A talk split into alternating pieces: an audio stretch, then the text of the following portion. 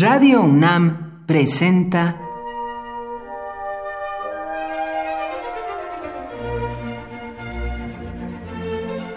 Cuaderno de los Espíritus y de las Pinturas por Otto Cázares.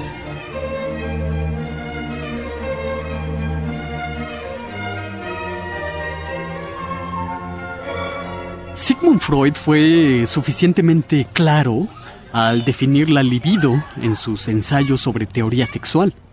La libido es el hambre sexual. En mayor o menor medida, todos somos asusados por este apetito.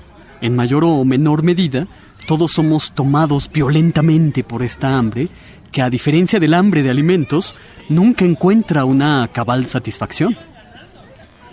El deseo es un pozo sin fondo posible. Cuanto más se desea, menos satisfacción se obtiene. Domesticar al deseo es una condición de la convivencia humana. Uno no puede andar por las calles como un sátiro incontinente. Hay pelmazos que sí lo hacen, por supuesto, pero en términos generales, domar la ferocidad y la voracidad sexual lo comenzamos a hacer sin que nos demos cuenta desde nuestra primera infancia. Atar, como decía Nietzsche, a los perros allá abajo fue uno de los temas subyacentes de una pintura de la que ya hemos hablado en estos espacios, Amor Sagrado y Amor Profano de Tiziano. Casi siempre el erotismo, el deseo, nos arroja al ámbito del simbolismo. Dos Venus, una vestida, la otra desnuda, aparecen sentadas sobre un sarcófago. El sarcófago tiene tallados algunos relieves que representan castigos amorosos.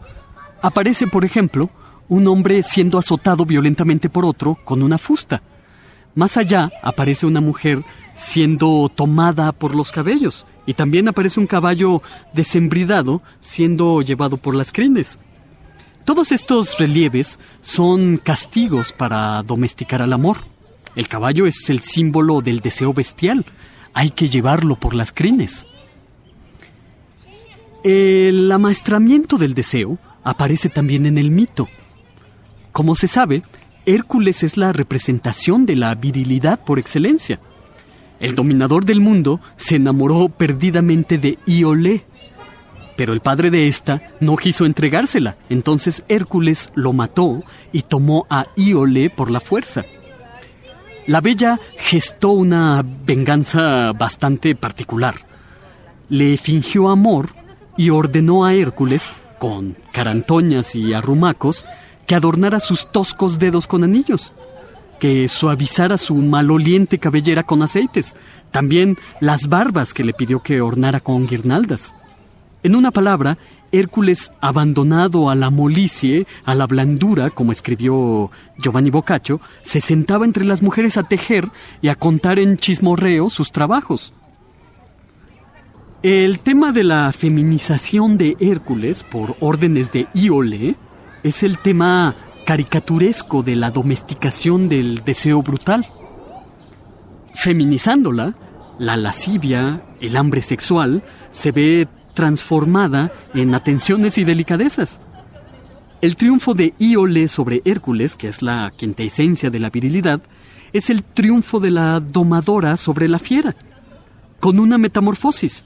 Del áspero se transforma en un mimoso galán.